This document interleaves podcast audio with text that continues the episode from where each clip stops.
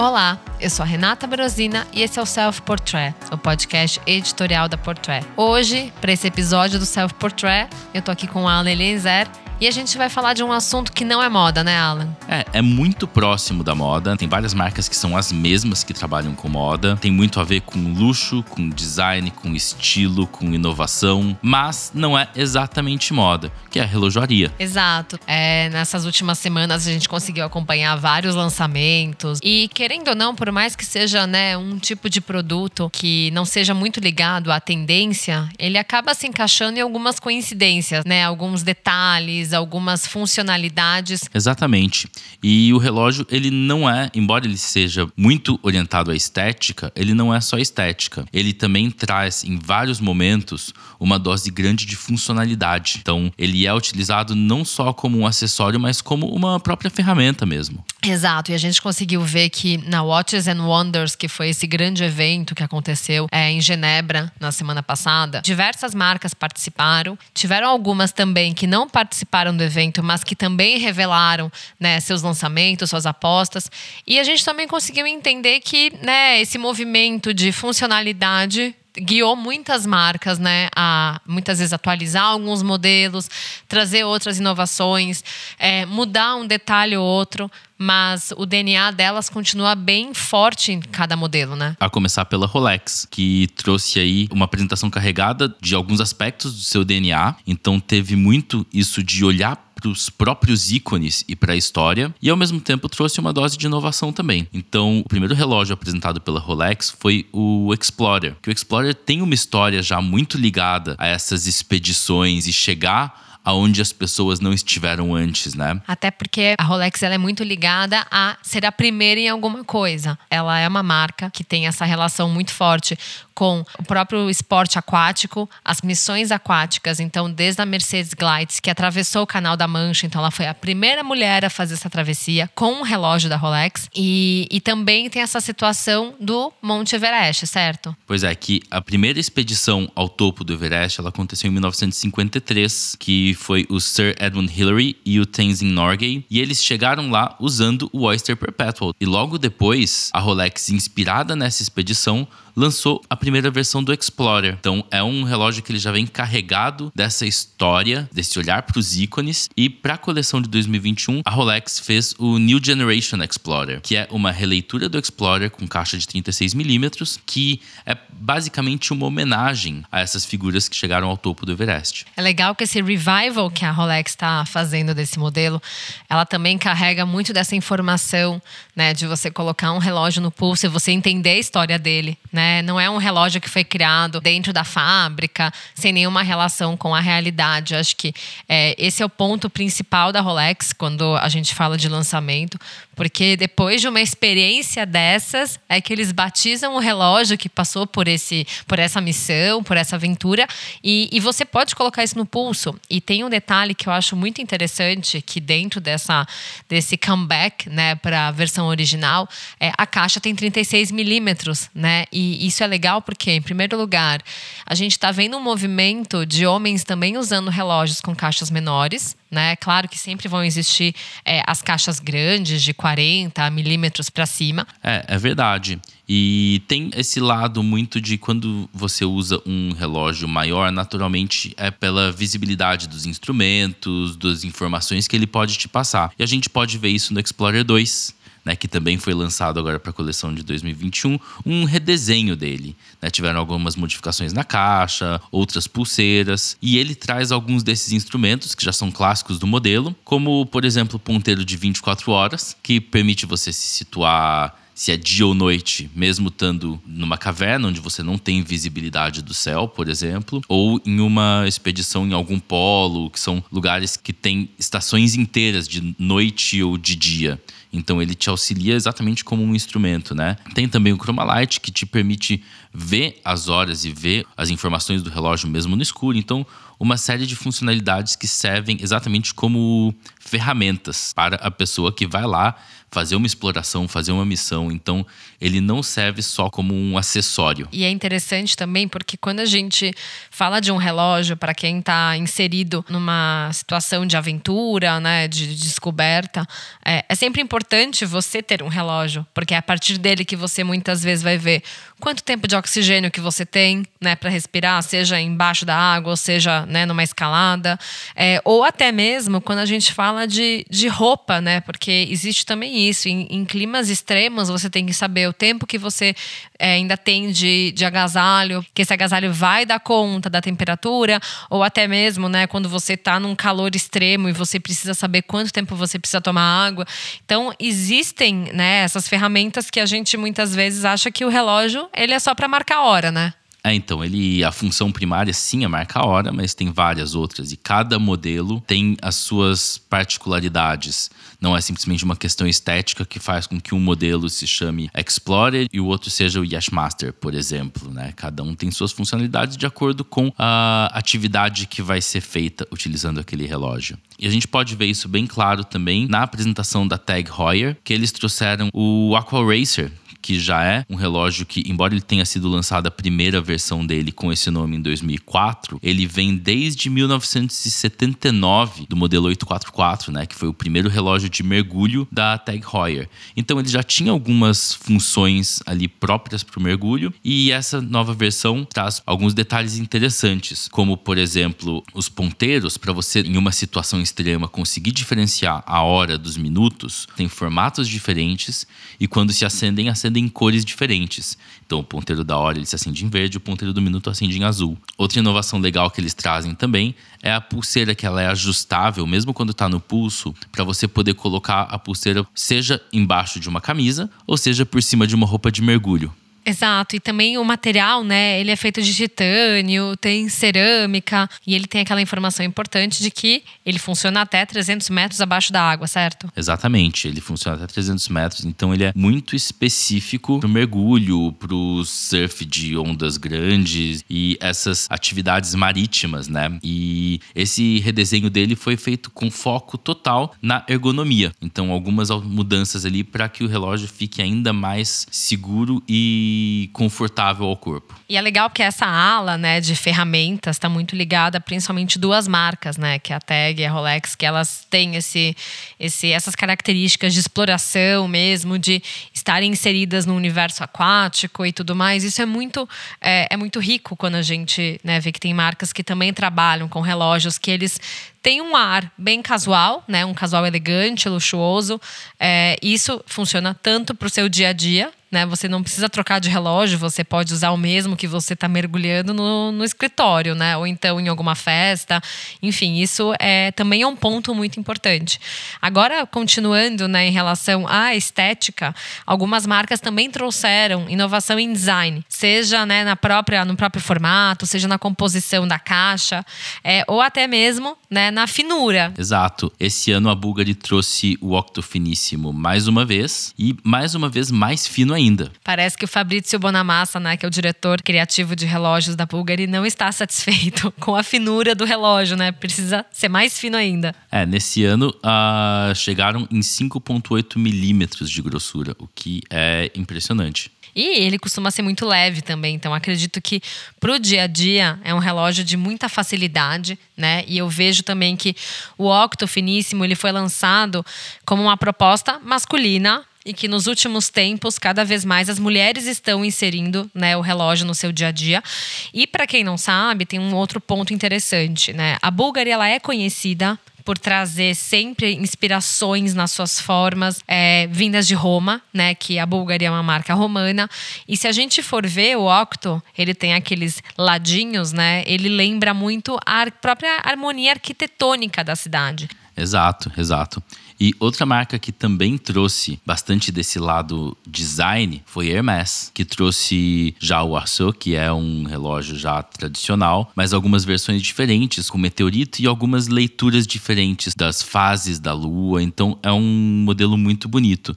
E uma novidade que foi lançada agora para essa coleção, que é o H08, que também é muito interessante em termos de design. É, e agora você falando sobre meteorito, eu lembrei que a, a Rolex lançou o Cosmograph Daytona, né, com um meteorito metálico, né, que é, é muito interessante porque para quem acha que meteorito, né, tem distribuído muito facilmente pelo planeta, é, é algo muito raro. E pela primeira vez a Rolex usou o meteorito metálico no dial, da, da forma mais crua possível. Então você consegue ver né, as formas, as inclusões, tudo isso de uma forma muito natural e é incrível porque tem outro, outro detalhe. É, quando a gente fala né, sobre uma preservação na estrutura natural, você saiba que se você tiver esse relógio, ele é só seu, né? Não existe nenhum tipo de, re, de reprodução, né? No, nos riscos, nas marcações que a própria, o próprio meteorito tem. Então, isso também torna o relógio ainda mais precioso. Sim, todos são diferentes entre si. Então, é, todos eles são únicos. E além do Daytona, a Rolex apostou também na inovação do dial no próprio Datejust. Então, quando a gente vê, né, tem um deles que é verde, que tem uma, uma desenho de palmeirinhas, né? Exato, uma composição verde que é bem bonita. E também tem o do flute, né, que é o motivo que a própria Rolex utiliza bastante, que fica no contorno da caixa, que se a gente for olhar, é, ele traz uma espécie de um plissado, né? Interessante porque tem essa brincadeira de luz e sombras, que traz um ar de delicadeza, mas é interessante porque dá um certo movimento, né? É uma textura, é um trabalho que funciona muito bem. E quando a gente fala de um acessório, né? Um relógio, a gente vê que existem alguns traços que lembram muito a própria roupa, né? O plissado, essa é a versão plissada do relógio. E a Rolex também trouxe, agora já passando para o relógio, não só como design, mas também como joia. Duas versões, tanto do Day Date 36 quanto do Lady Date Just, que são versões forradas de diamantes. É, quando a gente fala de versões forradas de diamante, a gente pode falar que é literalmente, né? Literalmente. é, imagine que tem dials que eles são full pavê, né? Eles são pavimentados, como o pavê é um termo em francês que ele mostra que é uma superfície assim forradíssima de diamantes. Então a gente consegue ver que o day date, que ele tradicionalmente é um relógio utilizado, né, por primeiros ministros, presidentes. Ele mostra lá em cima o dia da semana. Ele foi o primeiro relógio a trazer esse indicador. É, ele vem de uma forma até bem fashionista, se a gente for olhar, porque os numerais são envernizados. Tem uma opção que tem o, o próprio couro de jacaré que ele é o bracelete, mas isso aí não dispensa a quantidade absurda de diamantes. E quando a gente vê, né, essas, essas peças, elas lembram muito joias. E a Rolex também né, conhecida por trabalhar com as pedras preciosas, com diamantes, dentro né, da sua própria casa. Então, não é uma marca só de relógios. Eles entendem muito de joalheria. E nesse modelo do Day Date, a gente consegue ver a opção de três cores. Então, tem o tom laranja, tem turquesa, tem o burgundy, que mudam muito né, na cor da, da pulseira e nos próprios numerais. Mas o que eu acho também muito interessante é que aquele fecho, que é onde você ajusta né, a pulseira no seu, no seu pulso, ele também é cravejado de diamante. Tem a coroinha lá da Rolex, bonitinha.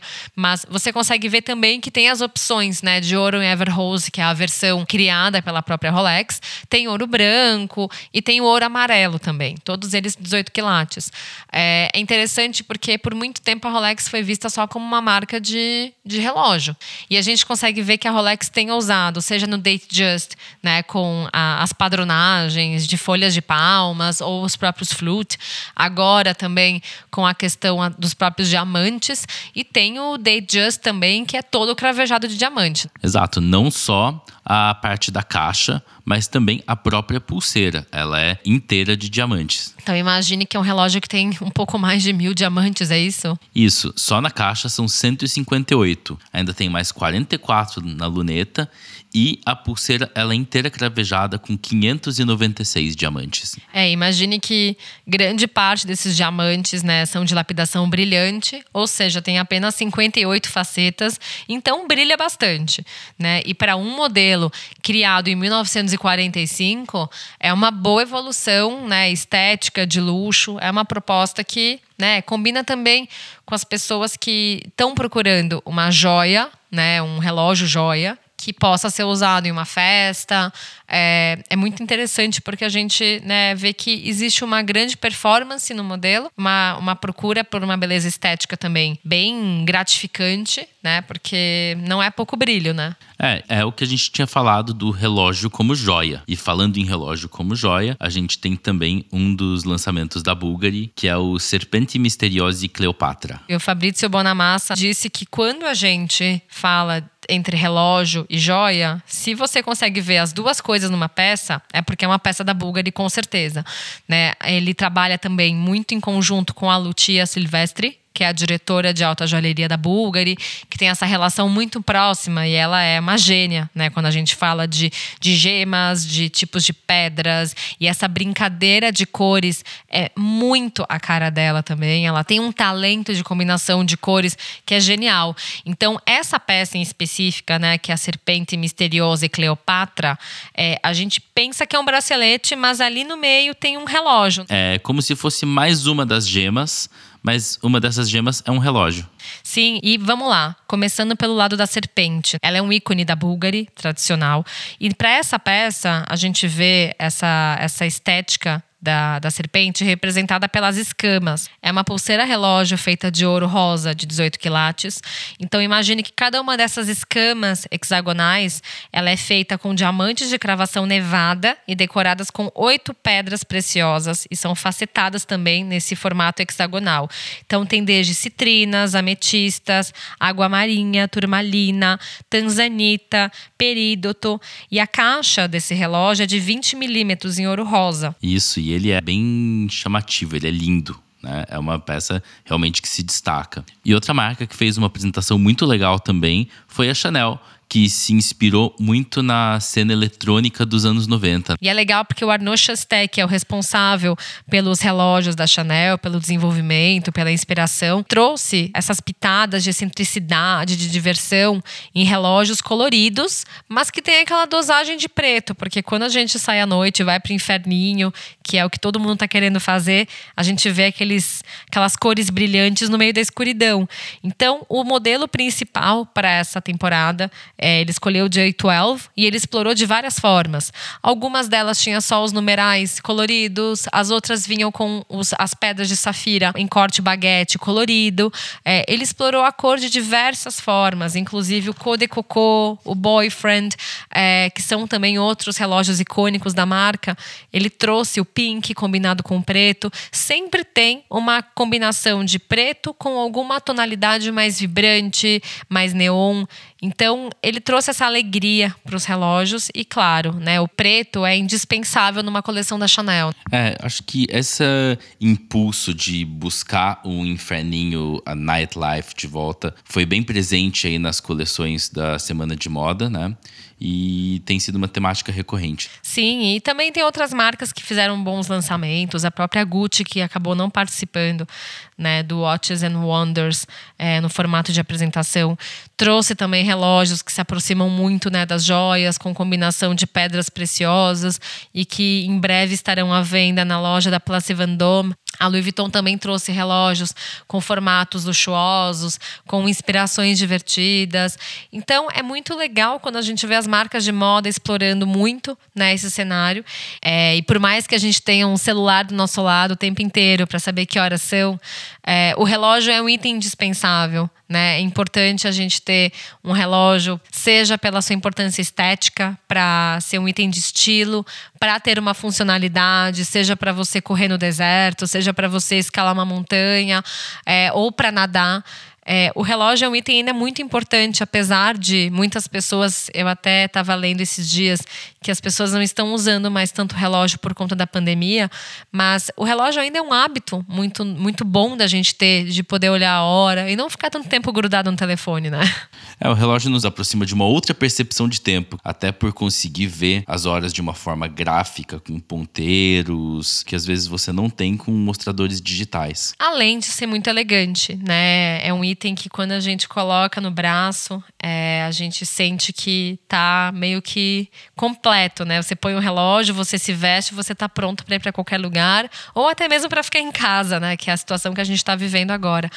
Mas, bom, esse foi o episódio que a gente falou sobre os principais é, lançamentos de relógio. E obrigada, Alan. Um prazer mais uma vez estar desse lado do microfone. É verdade. Bom, pessoal, nos vemos no próximo episódio. É, Para quem não nos segue no Instagram ainda, é no Portrait Fashion Magazine. E a finalização e a trilha sonora do Self Portrait são do Edu César e a direção é do Alan Eliezer. Obrigada. Até logo.